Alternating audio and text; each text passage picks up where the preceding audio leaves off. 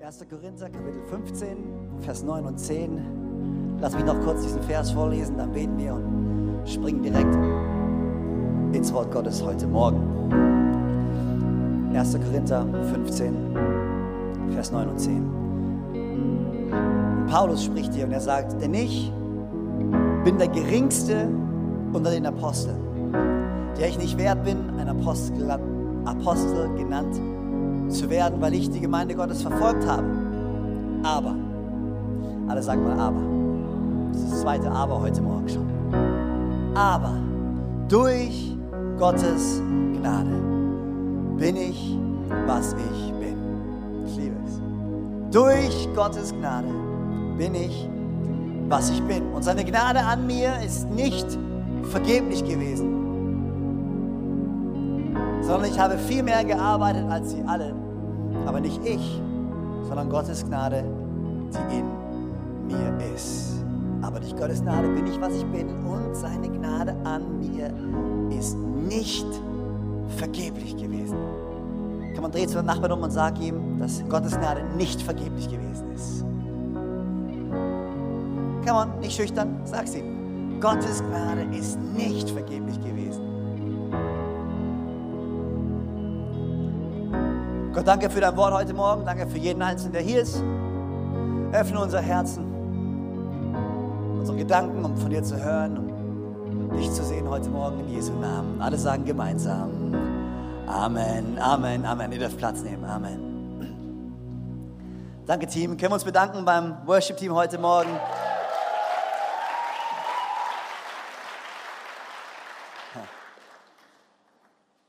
Ich ähm, bin äh, sozusagen, heute Morgen ist das Finale, das vorgezogene Finale ähm, dieser Predigtreihe.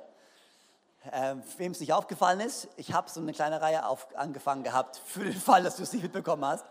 Könnte ja sein. Ähm, über Gnade. Und äh, dort hatten wir verschiedene Titel. Der erste Titel war, was Gnade mir eine Person weiß es, ich bin so ermutigt heute Morgen. Wow. Was Gnade mir sagt. Okay, was sagt Gnade uns? Du darfst nochmal. Okay, was Gnade mir sagt. Gnade spricht zu uns. Gottes Gnade spricht zu dir. Das zweite war, was Gnade mir gibt. Was Gnade mir sagt, was Gnade mir gibt. Was gibt uns Gottes Gnade? Direkten Zugang zu Gott. Sind wir nicht froh und dankbar, dass wir direkten Zugang zu Gott haben, dass die Kluft, die zwischen uns war und Gott, ein für alle Mal geschlossen wurde durch Jesus Christus, dass der Vorhang zerrissen wurde und wir in seiner Gegenwart stehen können. Was Gnade mir sagt, was Gnade mir gibt. Teil 3 kommt heute Abend. Jetzt kommt Teil 4. Okay? Jetzt kommt Teil 4. Teil 4, der Titel von Teil 4 ist, wozu Gnade mich bewegt. Wozu Gnade mich bewegt. Ich gebe euch den Titel von heute Abend schon, das ist Teil 3. Ähm, den habe ich letzte Woche bereits in Düsseldorf gepredigt, den dritten Teil. Und habe heute Morgen den vierten Teil gepredigt, dass Sie in Düsseldorf den vierten Teil sehen können. Ihr kriegt den jetzt schon, da heute Abend den dritten Teil. Ihr versteht, was ich meine, oder? Falls du es nicht verstanden hast, was ich dir damit quasi sagen will, ist, du musst heute Abend wiederkommen. Okay? Weil heute Abend kommt Teil 3. Okay? Was Gnade mir sagt, was Gnade mir gibt, Teil 3 heute Abend, was Gnade mir zeigt. Was Gnade mir zeigt. Das kommt heute Abend und das ist der beste Teil von allen.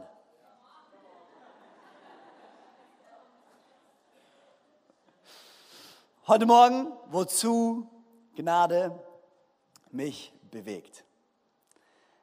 Ich liebe, ich liebe äh, Paulus' Briefe und sein Verständnis von Gnade. Und äh, ich liebe, was er hier schreibt. Er sagt, diese Gnade ist nicht vergeblich gewesen. Diese Gnade, Gnade hat etwas in mir bewirkt. Und ich glaube von ganzem Herzen, dass, dass Gottes Gnade nie vergebens ist dass Gottes Gnade niemals vergeblich sein kann. Ich glaube, der Moment, in dem jeder, jemand wirklich Jesus Christus kennenlernt, Ich glaube, der Moment, in dem jemand versteht, wer Jesus wirklich ist, der Sohn Gottes, der für uns gestorben ist, alle unsere Sünden, unsere Vergehen auf sich genommen hat, diese Lücke, die zwischen uns und Gott entstanden ist, ein für alle Mal geschlossen hat, dass wir wieder im direkten Kontakt mit Gott sein können. Wenn jemand verstanden hat, diese Gnade, dass unsere Beziehung zu Gott nicht basiert auf meiner Leistung, auf darauf, wie gut ich bin, sondern nur basierend auf seiner Gnade, seiner Vergebung. Wenn jemand diesen Jesus und wenn jemand diese Gnade wirklich in seinem Leben hat, eine Begegnung mit Jesus hat, dann kann er nicht mehr derselbe Mensch sein. Es funktioniert einfach nicht. Das geht nicht. Du kannst nicht, du kannst nicht Jesus Christus treffen und so bleiben, wie du bist. Die Gnade Gottes ist niemals vergeblich. Ich glaube sogar, wenn jemand sagt, er ist ein Christ und wenn jemand in die Kirche geht, aber wenn sich in seinem Leben nichts verändert hat, von, von dem Moment, als er kein Christ war, zu dem Moment, wo er Christ ist, dann bezweifle ich wirklich, ob er Jesus wirklich getroffen hat. Weil wenn du Jesus wirklich triffst, dann verändert sich was in dir drin. Dann ist diese Gnade, diese Gnade, die dich trifft, die ist nicht vergeblich. Das Wort Gottes ist nicht vergeblich. Die Bibel sagt, mein Wort oder Gott sagt, mein Wort wird das tun, wozu ich es gesandt habe. Es wird nicht leer zu mir zurückkehren. Wann immer das Wort Gottes gepredigt wird, wann immer irgendjemand mit dem Wort Gottes konfrontiert ist, dann bewegt es etwas, dann tut es etwas, dann sät es einen Samen. Vielleicht kannst du äußerlich nicht gleich den Effekt sehen, aber innerlich im Leben von Menschen, wann immer jemand aus diesem Buch etwas hört, wann immer jemand Kontakt mit dir hat, wir sind Botschafter an Christi Stadt. Jesus ist das Wort. Das Wort wurde Fleisch und lebte mitten unter uns. Das ist im Fleische wirklich. Okay. Ja, es ist schon mehr als fünf Minuten her. Ich weiß, es ist schwer, sich daran zu erinnern. Ist okay, ist okay.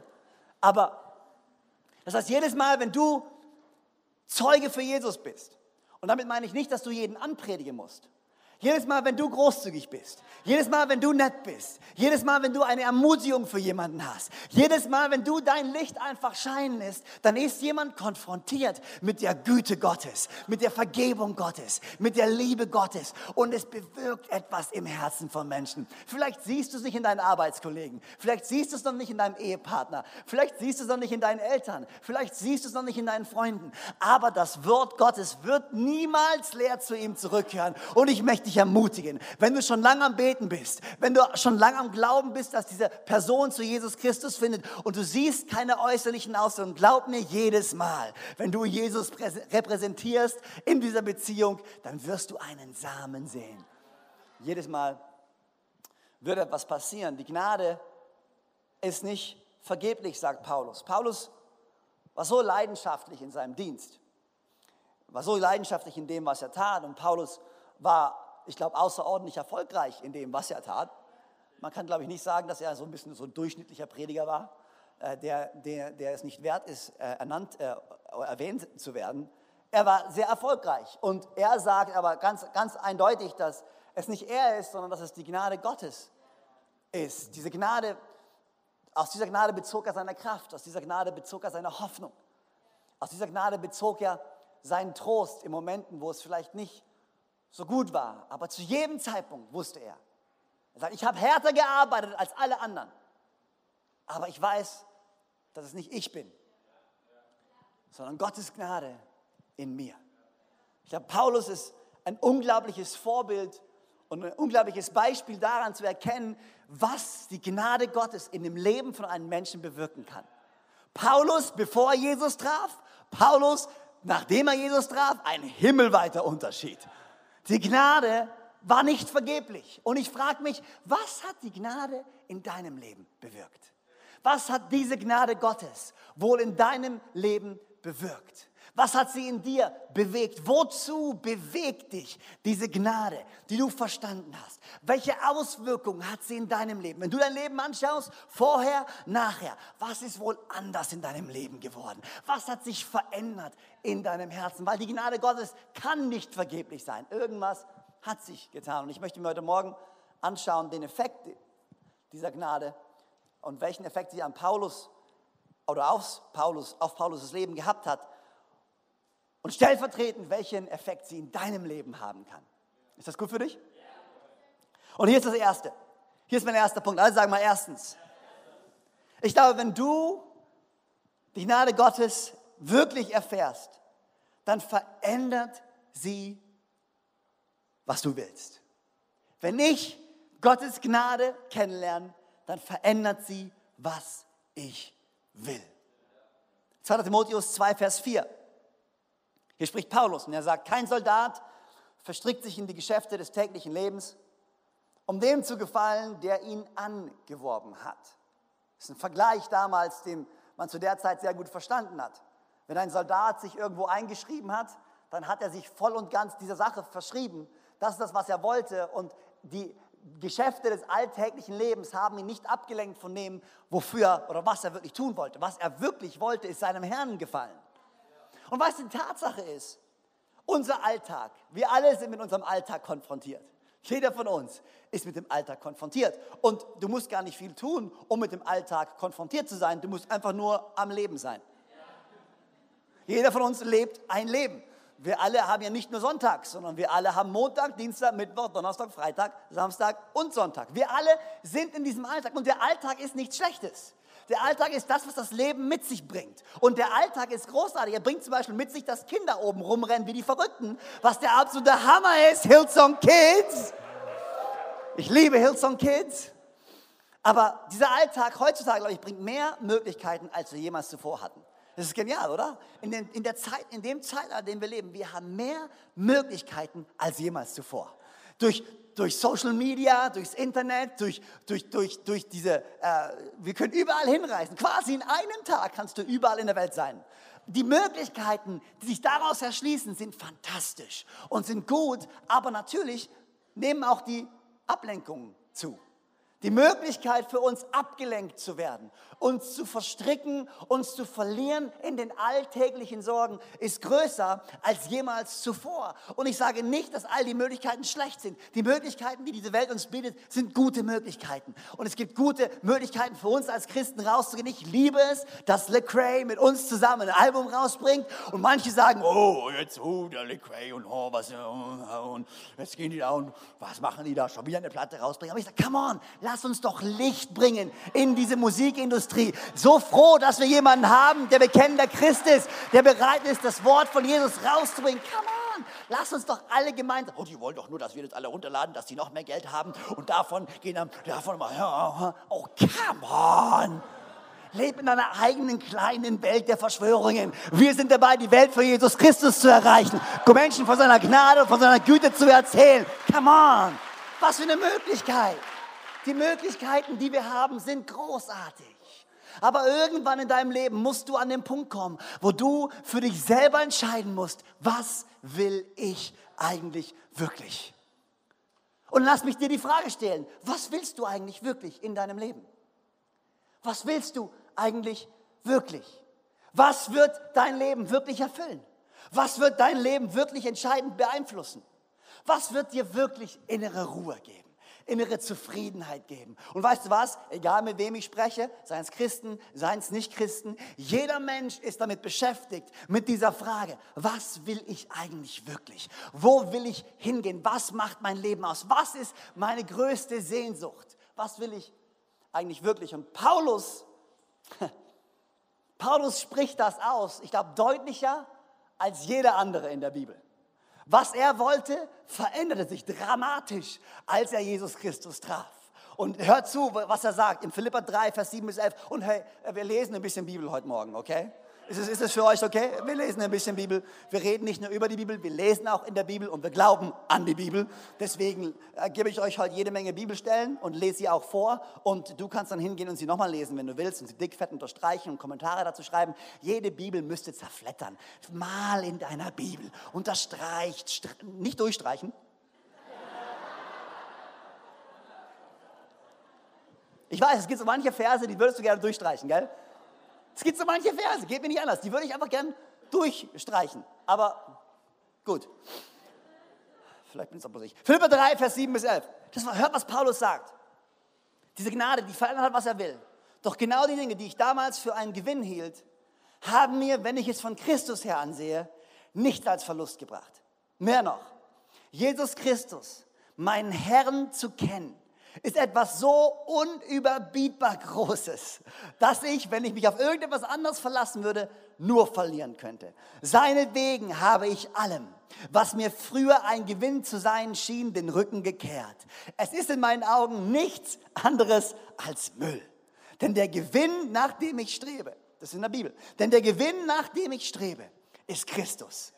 Es ist mein tiefster Wunsch, mit ihm verbunden zu sein. Ja, ich möchte Christus immer besser kennenlernen. Ich möchte die Kraft, mit der Gott ihn von den Toten auferweckt hat, an mir selbst erfahren und möchte an seinen Leiden teilhaben, sodass ich ihm bis in sein Sterben hinein ähnlich werde. Dann, alle sagen mal dann, werde auch ich, und das ist meine feste Hoffnung, unter denen sein, die von den Toten auferstehen oh man, du kannst das Herz von Paulus hören. Er sagt, man, alles, was mal wichtig war, ist alles schön und gut. Aber vergleichbar damit, Jesus Christus zu kennen, alles, was ich will, ist ihn zu kennen. Alles, was ich will, ist mit ihm verbunden zu sein. Man, unser allerhöchstes Ziel, dein allerhöchstes Ziel sollte es sein, ihn zu kennen. Come on, wenn mir seine Gnade begegnet ist, dann kann ich gar nicht anders, als mehr von ihm zu wollen. Mehr von dieser Gnade, mehr von dieser Liebe, mehr von dieser Weisheit. Alles, was ich will, ist dich zu kennen.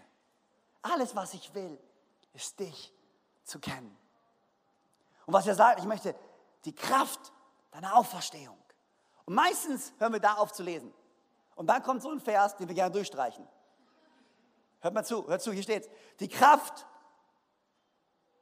mit der, Gott, mit der Gott ihn von den Toten auferweckt hat, an mir selbst erfahren und möchte an seinem, ich lese langsam absichtlich gerade vor, äh, und möchte an seinem Leiden teilhaben, sodass ich ihm bis in sein Sterben hinein ähnlich werde. Uh, pff, den ersten Teil fand ich besser. Den ersten Teil fand ich besser. Aber Paulus sagt, man, weißt, du musst verstehen, wenn du Jesus Christus kennengelernt hast, Leiden mit Jesus ist immer noch besser als Gewinnen ohne Jesus. Ein Leiden mit Jesus ist immer noch besser als ein Leben, wo alle denken, du gewinnst ohne Jesus. Und die Fülle, die wahre Fülle des Lebens, die wahre Fülle des Lebens, ich habe es ein paar Mal schon gesagt und ich sage es immer wieder, und das ist einfach eine Offenbarung oder das ist einfach die Realität, die wahre Fülle des Lebens ist nicht nur zu finden in den guten Zeiten. Die wahre Fülle, die Gott für uns hat, ist zu finden in den guten Zeiten und in den schlechten Zeiten. Ich glaube, du findest niemanden, der gerade eine schlechte Zeit durchgeht und sagt, ich lieb's. Also wir müssen nicht so komisch sein und sagen, Gott, Gott, bitte bring mir Leiden, ich will Leiden, bitte bring mir Leiden. Also ich bete nicht, dass Gott mir Leiden bringt. Ich bete, dass ich in, seiner, in seinen äh, Versprechen stehen kann. Ich bete, dass er mich segnet, meine Frau segnet, meine Familie segnet. Ich bete, dass er euch, ich bete auch nicht, dass Gott dir Leiden zufügt. Nein, ich will beten gegenseitig. Meine, manche Leute beten anscheinend, aber ihr beten. Aber das mache ich doch nur, weil ich will, dass er wächst. Nein, nein, nein, nein, nein. Wir beten, dass Gott etwas Gutes tut. Wir beten nicht für Leiden. Aber wenn dann Leiden kommen, dann schmeißen wir unseren Glauben nicht einfach nur über Bord, sondern sagen wir, weißt du was, in diesem Leiden werde ich Jesus finden. Und in diesem Leiden werde ich seine Kraft finden. Und in diesem Leiden werde ich Hoffnung finden, die ich vorher nicht kannte. Und wenn du jemals mit einer Person sprichst, die durch eine schwere Zeit gegangen ist, die Gott kennt, sie wird dir immer sagen danach, man, durch diese schwere Zeit hat Gott zu mir gesprochen, wie niemals zuvor. Und ich habe jetzt eine tiefere Beziehung mit ihm, als ich sie vorher hatte. Das ist die wahre Fülle des Lebens. Was willst du eigentlich? Was willst du? Was willst du? Dreh zum Nachbarn um und sag, was willst du? Was willst du? Come on. Leg ein bisschen Akzent drauf. Hey, was willst du? Was willst du? Was willst du eigentlich? Die Gnade Gottes verändert, was du willst. Hier ist das Zweite. Also sagen zweitens. Gottes Gnade verändert, wofür ich lebe. Gottes Gnade verändert, wofür ich lebe. Nicht nur verändert sie, was ich will, für mich persönlich, sie verändert, wofür ich mein Leben führe. Paulus' Leben hat sich radikal verändert. Wofür Paulus lebte, hat sich radikal verändert, als er Jesus Christus persönlich getroffen hat. Und wir können es nachlesen in Philippa 1, Vers 21 bis 26. Hier sagt er, und es ist, ist so genial, Paulus spricht wieder und er sagt, denn der Inhalt meines Lebens ist Christus. Ich liebe es. Der Inhalt meines Lebens ist Christus. Und deshalb ist Sterben für mich eigentlich nur ein Gewinn. Andererseits kann ich, solange ich noch hier auf der Erde lebe, eine Arbeit tun, die Früchte trägt. Und daher weiß ich nicht, was ich vorziehen soll. Ich bin hin und her gerissen. Am liebsten würde ich das irdische Leben hinter mir lassen und bei Christus sein. Das wäre so viel besser als alles andere. Doch ihr braucht mich noch und deshalb, und davon bin ich überzeugt, ist es wichtiger, dass ich weiterhin hier auf der Erde bleibe. Ich liebe es, wie er das sagt. Es ist wichtiger, dass ich bei euch bleibe hier, Jungs. Don't beat me up yet, Scotty. Darum bin ich auch sicher, dass ich nicht sterben werde, sondern euch allen erhalten bleibe, denn dann kann ich dazu beitragen, dass ihr im Glauben vorankommt und dass euch durch den Glauben eine immer tiefere Freude erfüllt. Ja, wenn ich wieder bei euch bin, werdet ihr noch viel mehr Grund haben, auf Jesus Christus stolz zu sein und ihn für das zu preisen, was er durch mich für euch getan hat. Der Inhalt meines Lebens ist Christus. Es ist viel besser. Ich würde gern gehen, ich würde mich gern verabschieden und sagen, Jungs, macht's gut, bis später. Ich gehe und chill mit Jesus, aber ich weiß, dass ich für etwas lebe. Ich lebe für etwas, was größer ist als ich. Ich lebe nicht nur für mein eigenes Leben, für meine eigene Bestimmung, für meine eigene Rettung. Nein, nein, nein.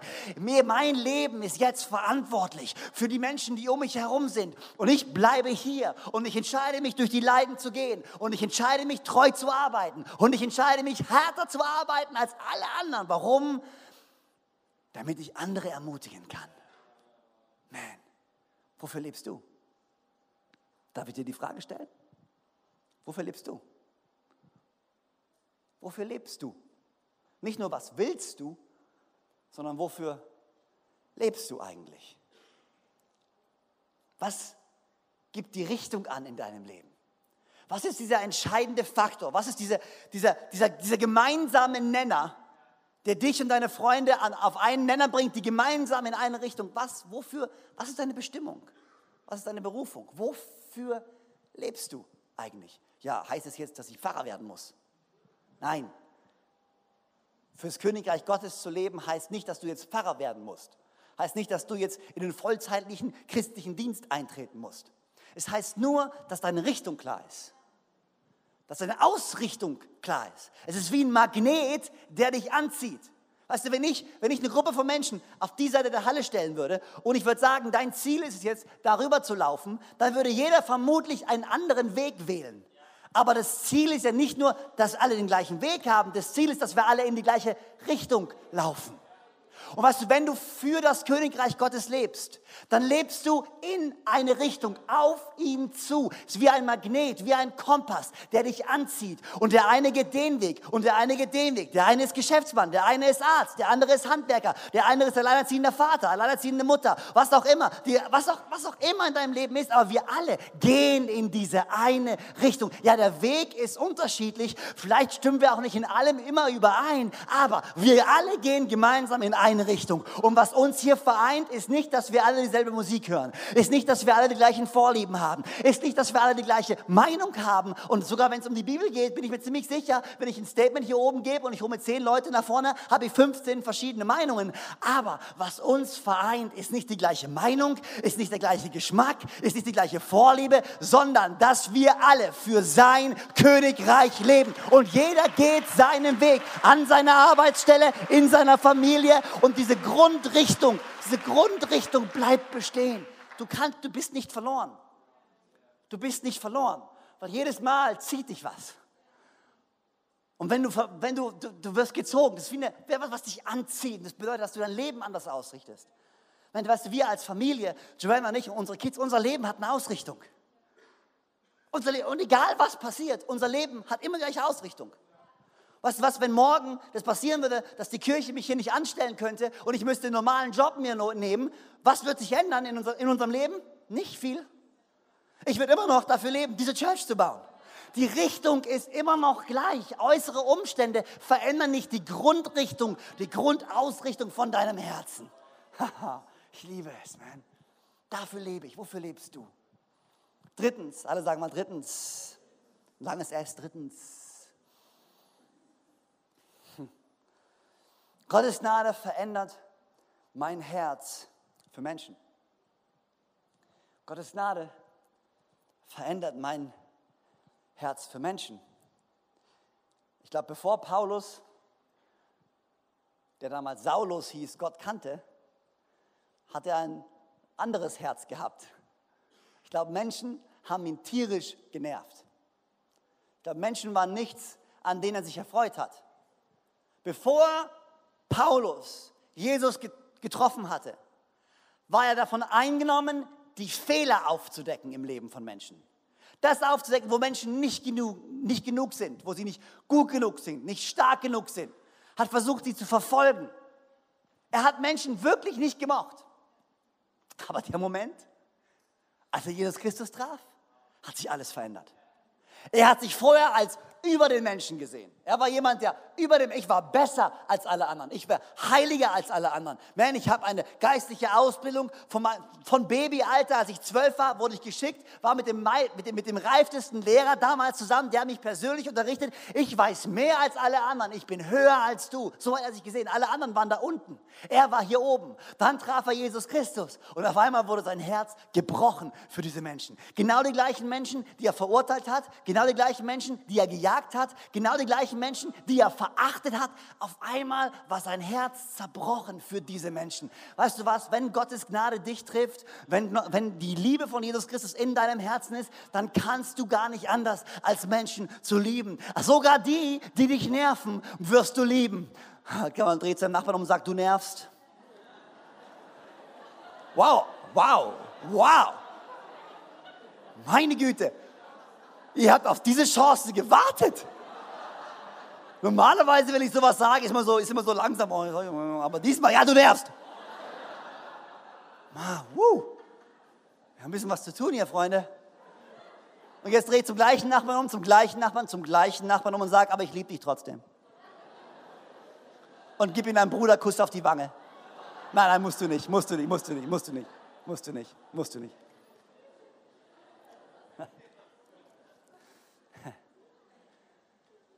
Aber du kannst nicht, du kannst nicht Jesus Christus kennen, seine Liebe erfahren haben und Menschen nicht lieben. Das funktioniert nicht. Und was Paulus hier schreibt, ist im 1. Korinther 9. Denk dran, er ist jemand, der über Menschen stand. Er sagt folgendes, ich bin also frei und bin keinem Menschen gegenüber zu irgendwas verpflichtet. Das sagt er. Und doch habe ich mich zum Sklaven aller gemacht um möglichst viele für Christus zu gewinnen. Wenn ich mit Juden zu tun habe, verhalte ich mich wie ein Jude, um die Juden zu gewinnen. Und wenn ich mit denen zu tun habe, die dem Gesetz des Mose unterstehen, verhalte ich mich so, als wäre ich ebenfalls dem Gesetz des Mose unterstellt, Klammer auf, obwohl das nicht mehr der Fall ist, Klammer zu. Denn ich möchte auch diese Menschen gewinnen. Wenn ich mit denen zu tun habe, die das Gesetz des Mose nicht kennen, dann verhalte ich mich so, als würde ich es ebenfalls nicht kennen. Denn auch sie möchte ich gewinnen. Klammer auf. Das bedeutet allerdings nicht, dass mein Leben mit Gott nicht doch einem Gesetz untersteht. Ich bin ja an das Gesetz gebunden, das Christus uns gegeben hat. Klammer zu. Ein wichtiger Klammer. Und wenn ich mit Menschen zu tun habe, deren Gewissen empfindlich ist, verzichte ich auf meine Freiheit. Puh. Weil ich auch diese Menschen gewinnen möchte. In jedem einzelnen Fall nehme ich jede nur erdenkliche Rücksicht Lass mich das nochmal vorlesen. Das ist für dich. In jedem einzelnen Fall nehme ich jede nur erdenkliche Rücksicht auf die, mit denen ich es gerade zu tun habe.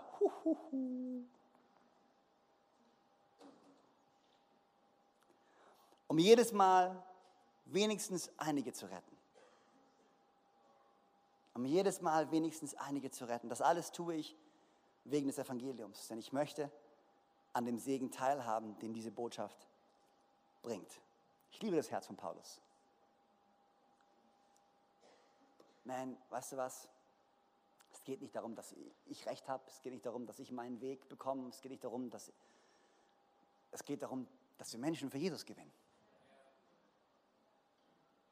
Es geht darum, dass wir Menschen für Jesus gewinnen. Ich kann mir vorstellen, Paulus hätte mit den Juden, wie mit denen, die unter Moses Gesetz waren, mit denen, die, unter, die nicht unter Moses Gesetz waren, mit den Schwachen, er hätte mit allen möglichen zanken können, sich streiten können, Facebook-Kommentare abgeben können, Instagram-Dinge kommentieren, Leute aus der Ferne beschießen, was natürlich keiner von uns jemals machen würde, weil wenn immer wir auf Facebook kommentieren, schreiben wir gute Kommentare, die aufbauend und ermutigend sind und alle sagen, wenn du jemals, wenn du jemals, wenn du jemals irgendwie versucht bist, einen blöden Kommentar auf Facebook zu hinterlassen, darf ich dir einen weisen Rat geben? Mach's nicht. Sag mehr aus über dich.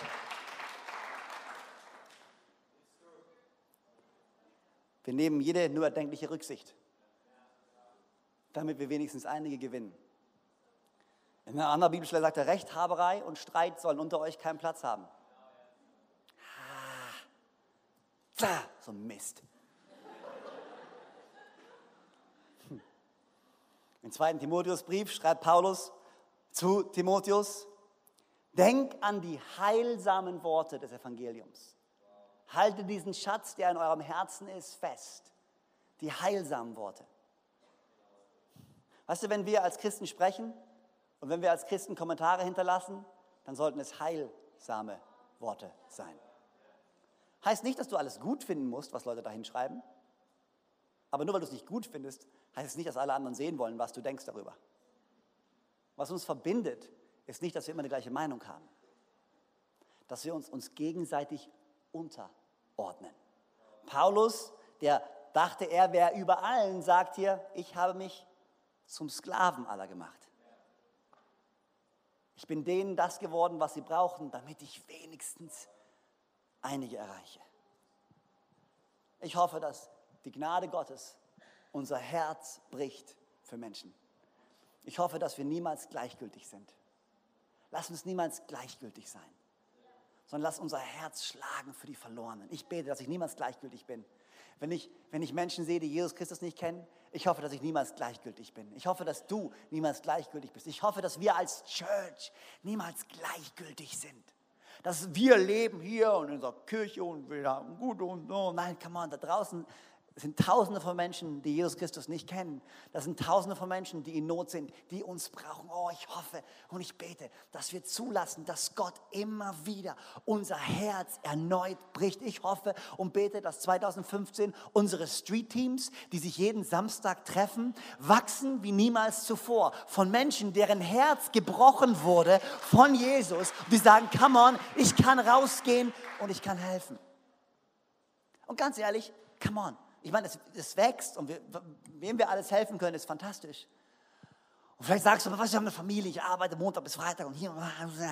Ja, also ich erwarte ja nicht von jedem von uns, dass jetzt jeden Sonntag 1800 oder 2000 Leute, die äh, Hillsong Church Konstanz ihr Zuhause nennen, samstags morgens hier auftreten und rausgehen.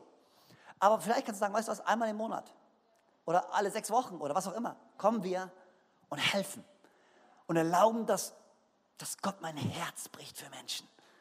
Nein, ich bete, dass wir 2015 viel mehr ein Herz haben, was gebrochen ist für Menschen als jemals zuvor. Amen. Und jetzt kommt der vierte Punkt. Und äh, das Team kann nach vorne kommen. Äh, und der vierte Punkt ist eigentlich viel mehr eine Schlussfolgerung als der vierte Punkt. Eine Schlussfolgerung aus den ersten drei Punkten. Wenn Gnade verändert, wenn Gnade wirklich verändert, was ich will, und wenn Gnade wirklich verändert, wofür ich lebe. Und wenn Gnade jetzt mein Herz für Menschen schlagen lässt, dann verändert Gnade, wie ich mein Leben führe. Darf ich das nochmal sagen? Das ist der beste Punkt in der ganzen Predigt. Jetzt ist der Moment zum Mitschreiben, wenn du noch nicht mitgeschrieben hast. Wenn Gnade wirklich verändert, was ich will, und wenn Gnade wirklich verändert, wofür ich lebe, und wenn Gnade mein Herz schlagen lässt für die Menschen um mich herum, dann verändert Gnade die Art und Weise, wie ich mein Leben führe. Wenn Gnade wirklich verändert, was du willst, wenn Gnade wirklich verändert, wofür du lebst, und wenn Gnade wirklich dein Herz gebrochen hat für Menschen, dann kannst du nicht mehr so leben wie vorher. Es geht nicht. Es funktioniert einfach nicht. Und deswegen sagt Paulus, diese Gnade ist nicht ohne Effekt gewesen. Diese Gnade war nicht vergeblich, sondern ich habe härter gearbeitet als sie alle. Oh, ja, geht jetzt wieder um Leistung. Nein, nein, nein, es geht nicht um Leistung. Aber er sagt, diese Gnade ist nicht vergeblich gewesen, weil ich jetzt was anderes will, weil ich jetzt für was anderes lebe und weil mein Herz jetzt gebrochen ist für Menschen, haben sich meine Prioritäten verschoben, hat sich das verschoben, was wirklich wichtig ist in meinem Leben. Deswegen lebe ich jetzt ein ganz anderes Leben. Und er schreibt im 1. Korinther 9, Vers 24 bis 27, ihr wisst doch, wie es ist, wenn an einem Stadion ein Wettlauf stattfindet. Viele nehmen daran teil, aber nur einer bekommt den Siegespreis. Macht es wie der siegreiche Athlet. Lauft so, dass ihr den Preis bekommt. Jeder, der an einem Wettkampf teilnehmen will, unterwirft sich der strengen Disziplin. Oh, wir lieben dieses Wort. Die Athleten, die Athleten tun es für einen Siegeskranz, der bald wieder verwelkt. Aber unser Siegeskranz hingegen ist unvergänglich. Und für mich gibt es daher nur eins. Ihr dürft gleich klatschen, passt auf. Für mich geht es da nur eins. Ich laufe wie ein Läufer, der das Ziel nicht aus den Augen verliert. Ich kämpfe wie ein Boxer, dessen Schläge nicht ins Leere gehen. Ich führe einen harten Kampf gegen mich selbst, als wäre mein Körper ein Sklave, dem ich meinen Willen aufzwinge. Denn ich möchte nicht anderen predigen und dann als einer dastehen, der sich selbst nicht an das hält, was er sagt. Für mich gibt es nur eins. Ich laufe wie ein Läufer, der das Ziel nicht aus den Augen verliert. Ich kämpfe wie ein Boxer, dessen Schläge nicht ins Leere gehen. Ich führe einen harten Kampf gegen meinen Körper wie ein Sklave, dem ich meinen Willen aufzwinge. Warum? Warum? Weil ich was anderes will als vorher. Weil ich für was anderes lebe als vorher. Weil mein Herz gebrochen ist für Menschen. Und dieser vierte Punkt ist der letzte Punkt in der Serie, aber gleichzeitig die Einleitung für meine nächste Serie, die ich euch noch nicht verrate.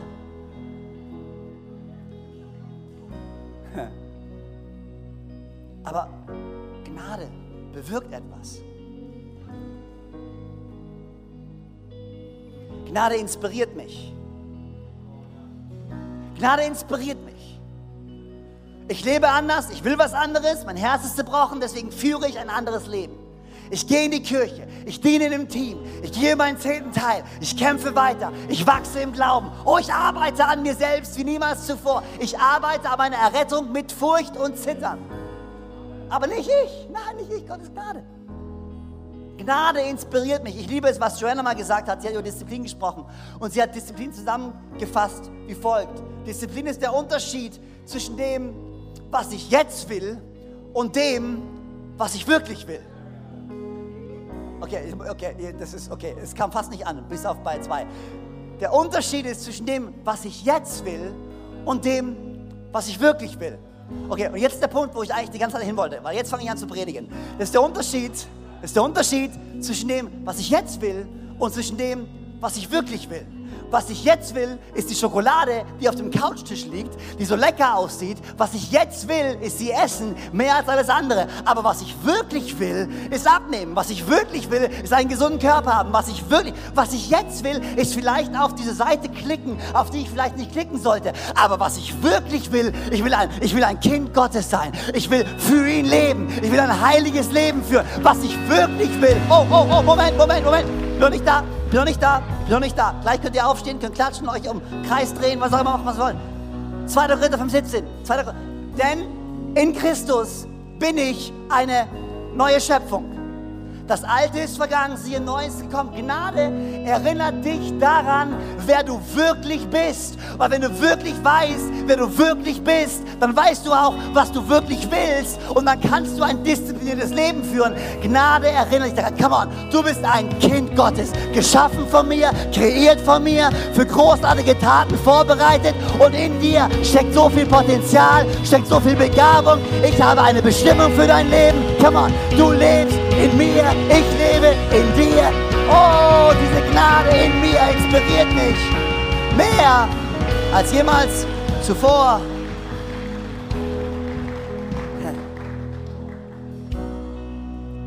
Gnade inspiriert mich. Ihr dürft nochmal hinsetzen, danke. Aber danke fürs Aufstehen. Ist gut. Ist gut. Gnade inspiriert mich. Und das Zweite ist, Gnade gibt mir Kraft. Gnade gibt mir Kraft. Gnade inspiriert mich, das Richtige zu tun. Wenn du mal nicht mehr inspiriert bist, dann bring dich in eine Atmosphäre, wo du erinnerst, daran erinnert wirst, wer du wirklich bist. Wenn du irgendwann in deinem Leben an einen Punkt ankommst, wo du sagst, boah, ich habe keine, oh, ja, dann, come on, come on, come on, dann bring dich in eine Atmosphäre, die dich daran erinnert, wer du wirklich bist. Weil wenn du daran erinnert wirst, wer du wirklich bist, dann weißt du, was du wirklich willst, wofür du wirklich lebst und dein Herz ist gebrochen für die Menschen um dich herum, für die Gottes Herz gebrochen ist. Und dann, wenn du am Laufen bist, und dann, wenn du trainierst, und dann, wenn du wächst und müde wirst, dann kommt diese Gnade wieder. Und wenn du nicht mehr weiter kannst, dann hilft sie dir. Und Paulus sagt, denn ich rühme mich nicht in meiner Stärke. Ich rühme mich in meiner Schwachheit. Denn in meiner Schwäche ist er stark. Gnade ist wie das doppelte Paket. Es ist wie die Inspiration, die dich inspiriert loszulaufen, dich immer wieder daran erinnert, warum du läufst, weswegen du läufst. Und dann, wenn du keine Kraft mehr hast, ist sie die Kraft, die dir anfängt, dich zu tragen, wenn du nicht mehr kannst. Oh man. Gnade inspiriert dich.